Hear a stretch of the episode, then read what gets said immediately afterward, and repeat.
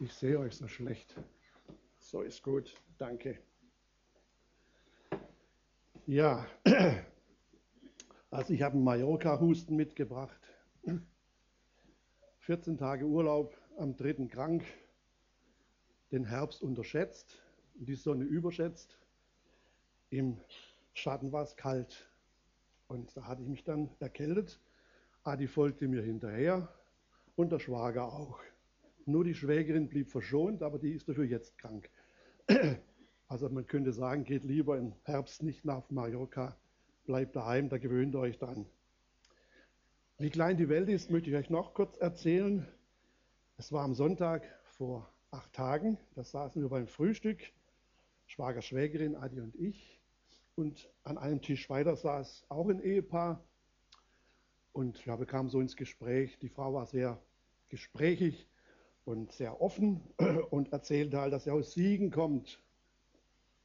Und Hubert in seiner Art sagt, naja gut, Siegen, viel Wald, viel Regen und viel Fromme. Sagt sie, wir sind auch fromm. Ja, da kamen so ins Gespräch, wo sie denn her sind.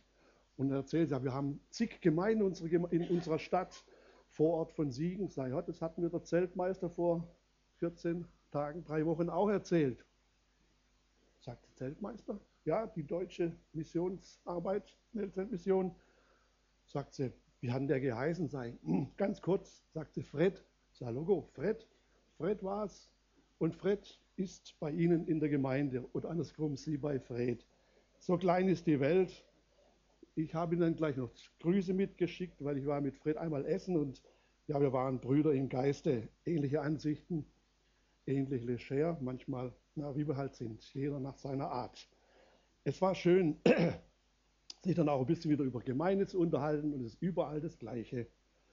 Es sind halt alles Menschen, die dort sind. Und jetzt gehe ich zum Predigtext. Der steht in der Postgeschichte im dritten Kapitel, Vers 1 bis 10. Petrus aber und Johannes gingen hinauf zum Tempel um die Stunde des Gebets, die neunte und ein Mann, der von Mutterleib an lahm war, wurde herbeigetragen, den setzte man täglich an die Tür des Tempels, welche die Schöne heißt, um Almosen zu erbitten von denen, die in den Tempel hineingingen.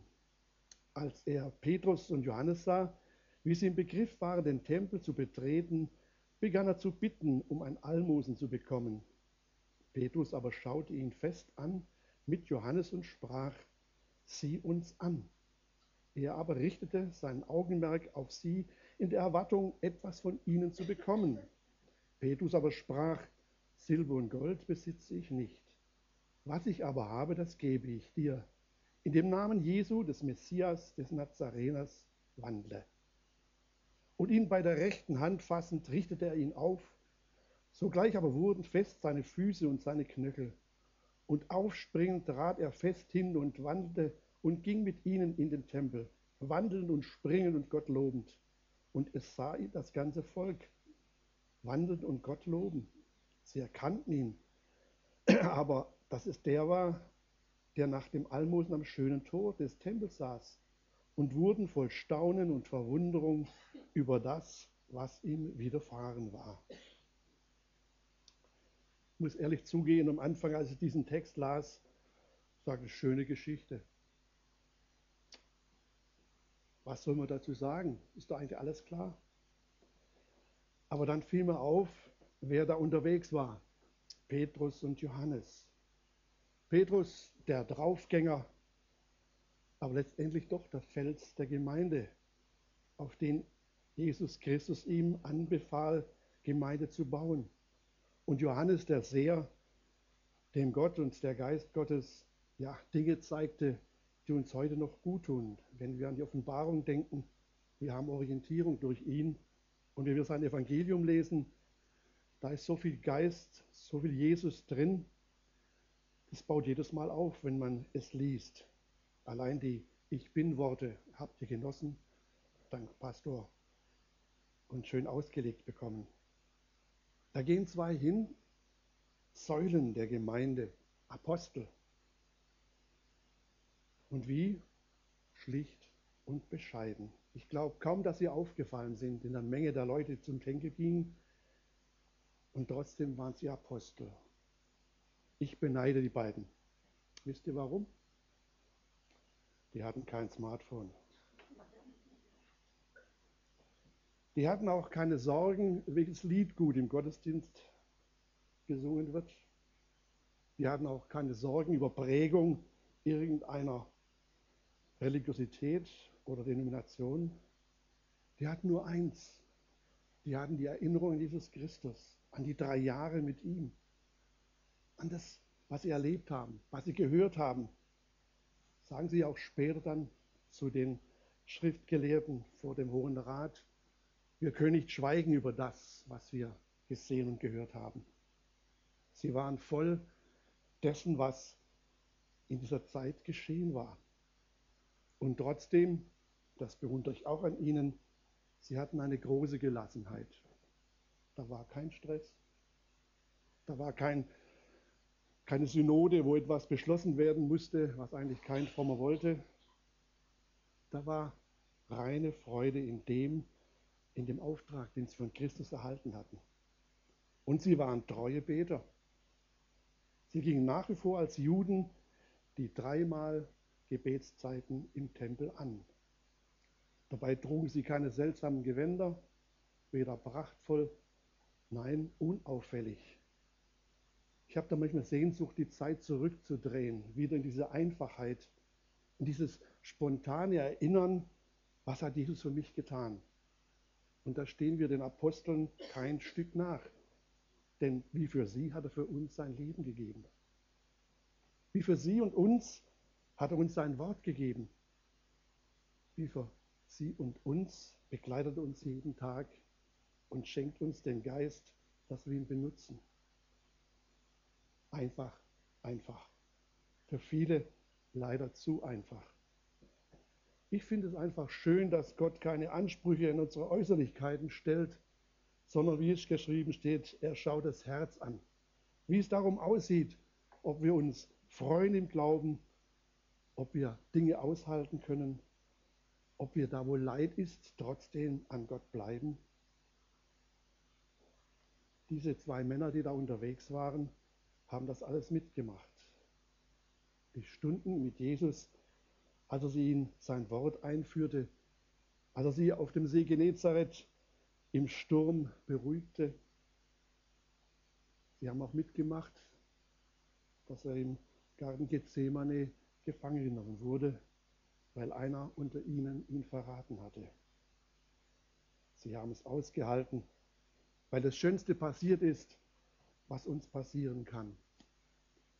Dieser Gekreuzigte, mit dem sie gelitten haben, ist aber auch auferstanden aus den Toten und hat ihnen Mut gemacht, ihnen gezeigt, auch das ist euer Schicksal.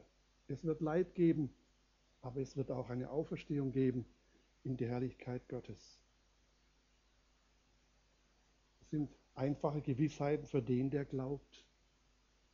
Und ich denke, es ist auch die Grundlage unseres Handelns, die Grundlage unseres Denkens, wenn wir im Glauben unterwegs sind. Also ganz schlicht und einfach, sie waren unterwegs zum Gebet, treu. Und was mir auffällt, die Juden haben dreimal am Tag gebetet. Das waren bestimmte Zeiten. Werner de Boer, der den Kommentar zu diesem Text geschrieben hat, schreibt in seiner Unterzeile, wer regelmäßig betet, der betet. Wer unregelmäßig betet, könnte sein, dass er gar nicht betet. Ich habe mir das selber zu Herzen genommen. Es ist bestimmt nicht schlecht, sich gewisse Zeiten zu nehmen, einfach um Gott nahe zu sein. Wer nicht betet, hat ein großes Defizit. Das ist dem Volk Israel schon früh aufgegangen. Und sie gingen in den Tempel und hatten Gemeinschaft. Und ich finde es toll, wenn man nicht nur immer im Kämmerlein betet, sondern eben auch in Gemeinschaft und Freude hat, Gott zu loben. Wir haben es gerade getan und wir werden es weiterhin tun. Und Jahui lädt morgen ein, es auch da zu tun. Ja, sie sind auf dem Weg und da begegnet ihnen etwas, was Jesus ihnen eigentlich auch gesagt hat. Den Armen werdet ihr immer begegnen. Mich aber habt ihr nur jetzt. Das war zu seinen Lebzeiten. Aber es ist ein Statement, das zu denken gibt, weil das wollen wir ja nicht, dass Menschen arm sind. Wer will das schon? Es ist ein Vorrecht, eigentlich sorgenlos leben zu können. Und die meisten von uns, bin mal vorsichtig, haben eigentlich auch ein Leben, wo sie sorgenlos, in Anführungszeichen, zurechtkommen, versorgt sind. Und dieser Mann, von Geburt an lahm, wird jeden Tag an die Pforte, die man die Schöne nennt, vor dem Tempel getragen, damit er Almosen sammeln kann für seinen Lebensunterhalt. Eine andere Chance hatte er nicht. Aber er hatte Menschen, die sich um ihn kümmerten, dass wenigstens das passieren konnte, dass er dort sitzen konnte und ja, erwarten konnte, dass er ein Almosen bekommt. Das war die damalige Sozialversicherung. Da hat noch keiner in die Rentenkasse bezahlt. Da war man auf die Barmherzigkeit der Menschen, die in den Tempel gingen, angewiesen. Und Almosen geben war ja wohl auch eine gute Tat. Und Menschen ließen sich dazu bewegen, ihn zu versorgen. Und so saß er hier in der Erwartung, dass wieder sein Tag erfolgreich ist, dass er sich hinterher versorgen kann mit allem, was er braucht, durch die Almosen derer, die ihm etwas geben. Und da kommen uns so zwei und er erwartet auch von ihnen etwas. Er begann zu bitten, um ein Almosen zu bekommen. Petrus aber schaute ihn fest an mit Johannes und sprach, sieh uns an. Kennt ihr die Bettler, die wir heute so haben? Manchmal nennt man sie ja auch Bettlerbanden, die dann abends ihr Obolus irgendjemand abgeben müssen. Die schauen euch auch nicht an. Die schauen meistens auf den Boden das ist nicht Scham, das ist auch keine Demut, das ist einfach ein Stück, ja, vielleicht doch eine Betroffenheit für das, was sie tun. Auch dieser Mensch war nicht bereit, unbedingt die beiden anzuschauen. Grund, es gibt ja zwei Möglichkeiten. Einmal, er bekommt ein Almosen, dann kann er sich freuen und ist dankbar. Aber es gibt auch die andere Seite, die Enttäuschung. Wenn die Menschen vorbeigehen, ihn nicht beachten, ihn links liegen lassen.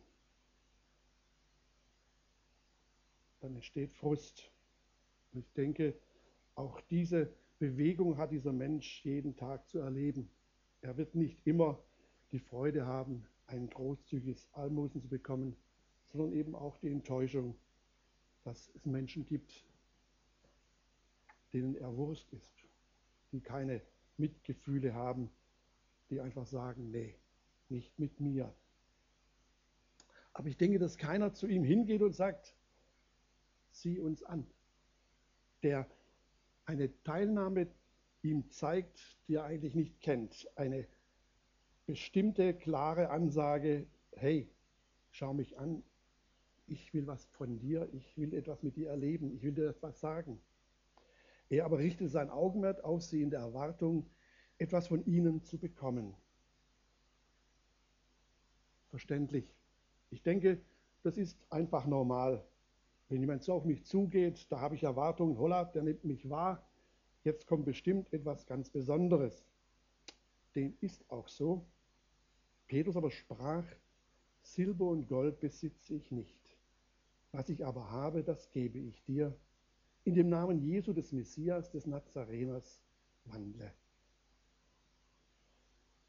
Wenn wir an Opfer denken, an Spenden, denken wir meistens an Materielles, das heißt Pecunia, Geld. Damit kann man sein Gewissen beruhigen, indem man spendet und sonst nichts mehr tut. Aber ich denke hier wendet sich das Denken über das Materielle hinaus. Gold und Silber habe ich nicht. Können wir jetzt nicht behaupten, also Gold und Silber haben wir nicht, aber wir haben immerhin Euros. Aber was ist eigentlich mit dem anderen, was hier Petrus diesen Menschen verspricht. Was ich aber habe, das gebe ich dir.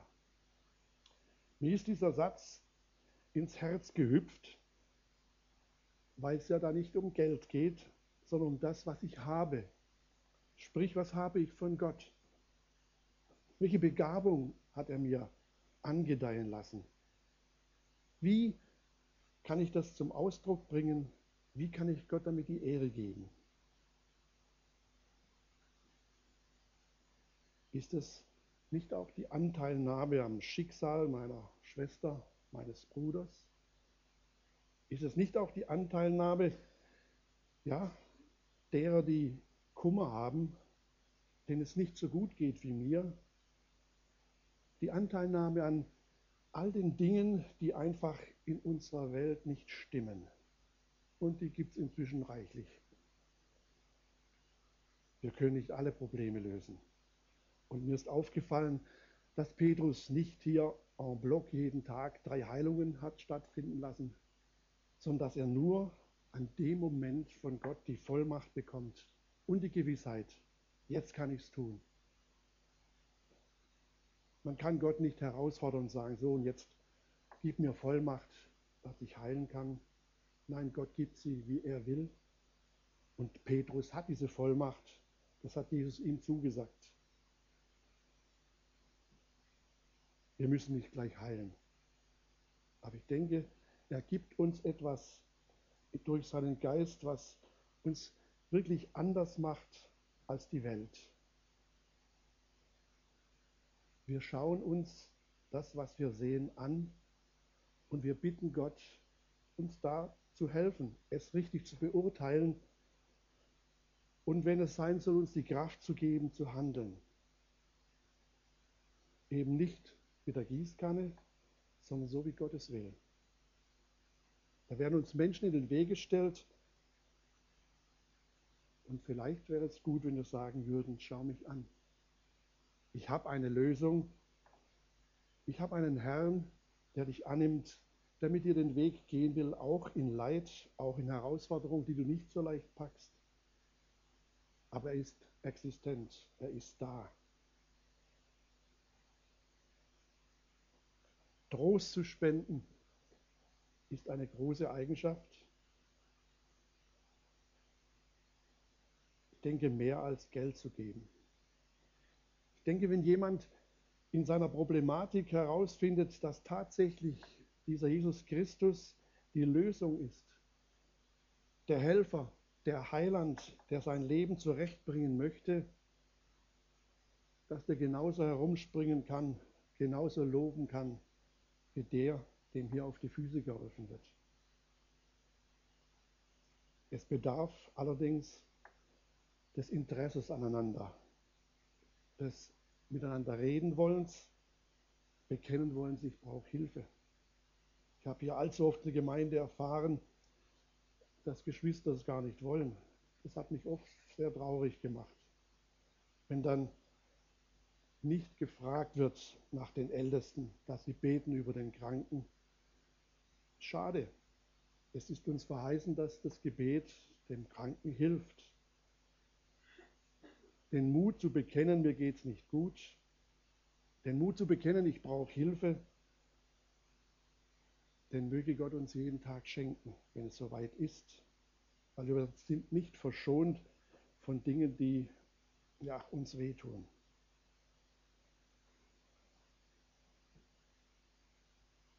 Die beiden hatten nichts. Sie hatten ihre Fischerei aufgegeben. Die lebten aus dem, was die Gemeinde ihnen gab. Aber sie lebten gut. Sie lebten in der Obhut Gottes, in der Obhut des Auftrags, den sie von Jesus Christus bekommen hatten. Sie hatten Gewissheit. Das, was wir tun, macht Sinn. Das, was wir tun, ist gut. Und sie interessierten sich für das, was um sie herum geschah. Und das Schöne ist, abwartend, mit großer Gelassenheit auf Jesus Christus und seinen Geist vertrauend, könnte uns vielleicht auch als Beispiel dienen, bevor wir manches anpacken, in Hektik geraten, Stress entsteht. Ich denke, wenn man betet um Dinge, dann kann man wirklich getrost sein, dass Gott es auch in die Hand nehmen wird. Ich habe das ja, jahrzehntelang erlebt hier in der Gemeinde.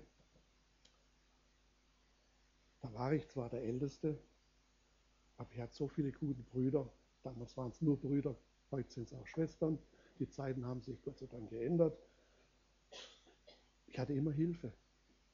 Und wir hatten gegenseitig Hilfe. Es muss nie einer was allein tun.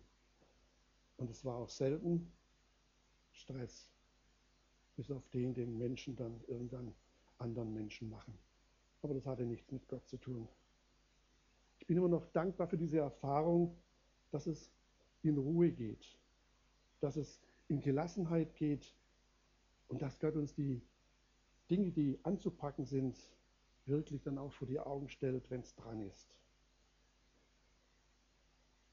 Das Schönste ist natürlich noch, wenn dann alle mitmachen. Wenn ein Anliegen da ist, dass die Gemeinde mitzieht, es auch sieht, unterstützt, egal wie.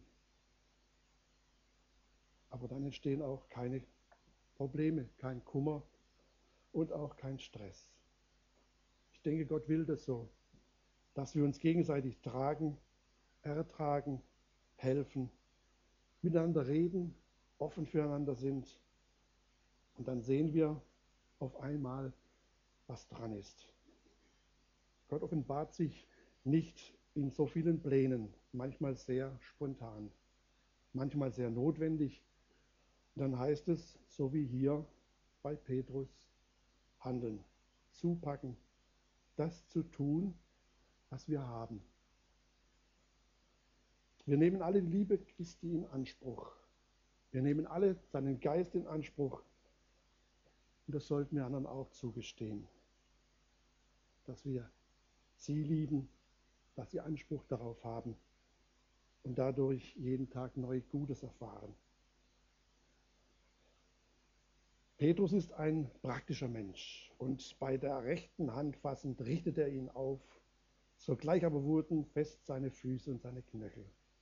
Und aufspringend trat er fest hin und wandelte und ging mit ihnen in den Tempel, wandelnd und springend und Gott lobend. Wer möchte das nicht erleben, Geschwister?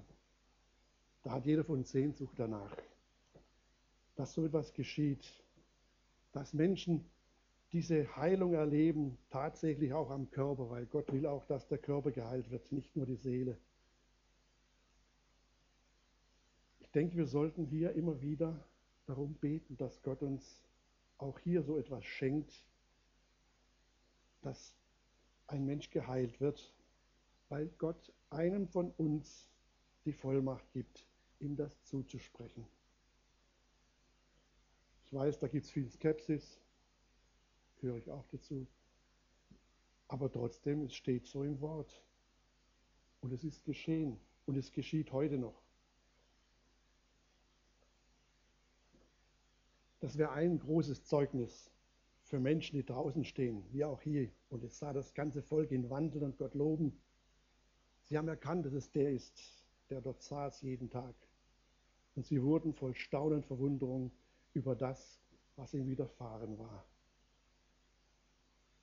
Ja, Wunder sind immer gut, dass Menschen bewegt werden und überlegen, woher kommt das, dass da so ein ja, wunderbares Geschehen stattfindet. Wir können auch Zeugnis geben über unsere gegenseitige Liebe. Das ist auch ein Wunder. In unserer heutigen Zeit, muss ich ganz ehrlich sagen, dass Menschen sich noch gegenseitig annehmen, umeinander kümmern, nicht das Ego leben, sondern die Gemeinschaft leben, den Blick auf den Nächsten. Ich denke, es ist nicht mehr selbstverständlich. Es gerät heute schon in den Verdacht des Wunders. Ich wünsche, dass wir das in unserer Gemeinde praktizieren und immer mehr üben, dass dieses Wunder geschieht, dass wir uns wichtig sind, dass Menschen sich wundern darüber, wie wir miteinander umgehen. Müssen wir vielleicht manchmal zurück zu den schlichten Kleidern der Apostel, zu ihrer Gelassenheit, zu unserem, ihrem Gottvertrauen. Das Schöne an dem Ganzen ist natürlich, dass es nicht ohne Reaktion bleibt. Natürlich sind der Hohe Rat und all die wieder aufgebracht. Was mischen die da wieder die Leute auf? Und Petrus hat die zweite Gelegenheit nach der Pfingstpredigt wieder den Herrn zu bezeugen. Mit der Konsequenz, dass sie ins Gefängnis gesteckt werden. Aber Gott ist gut, sie kommen auch gleich wieder raus. Es ist ein fortwährendes ja, Erlebnis mit Gott, sein Leben zu gestalten. Ich für meinen Teil muss sagen, manchmal bin ich müde, manchmal habe ich keine Lust, manchmal ist mir alles zu viel. Aber wenn ich dann wieder sowas lese, sage ich mir, warum nicht auch du?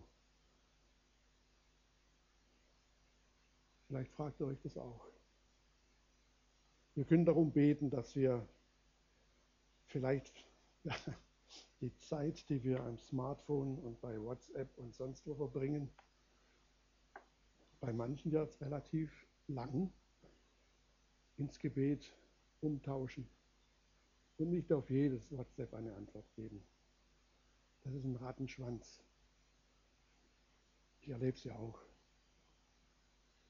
Ich bin da auch nicht ganz unschuldig, aber ich habe mich dem Kommunikationszwang entzogen ich mache nur noch das Wichtige. Aber man könnte viel Zeit dem Herrn geben, wenn man nicht alle diese Errungenschaften unserer Zeit so äh, ja, leicht gestresst benutzen würde. Ich bin auch kein großer Redner, sagt meine Frau immer. Mit ihr rede ich am wenigsten. Aber nach 44 Jahren Ehe man manchmal nicht mehr so viel. Aber auch das ist keine Entschuldigung, weil eigentlich dort sollte es anfangen, dass man sich austauscht. Ja, reden wir wieder miteinander in der Gemeinde. Und was bei der Bibelstunde vielleicht so viele Leute da sind wie heute, Pastor hätte große Freude dran, ich auch. Wir sollten uns wieder kennenlernen. Die Apostel, die haben sich gekannt und die haben was draus gemacht. Und Gott hat es gesegnet. Und wir haben alle eine Eigenschaft. Was ich aber habe, das gebe ich dir. Ich wünsche uns, dass wir das als Motto für unser Leben ins Herz schließen. Was ich aber habe, das gebe ich dir. Es ist begleiten, aneinander denken miteinander auf dem Weg sein, miteinander sich freuen, aber auch manchmal miteinander Tränen vergießen. So will es Gott, so will es Jesus und wir können es. Wir haben sein Wort und seinen Geist. Amen.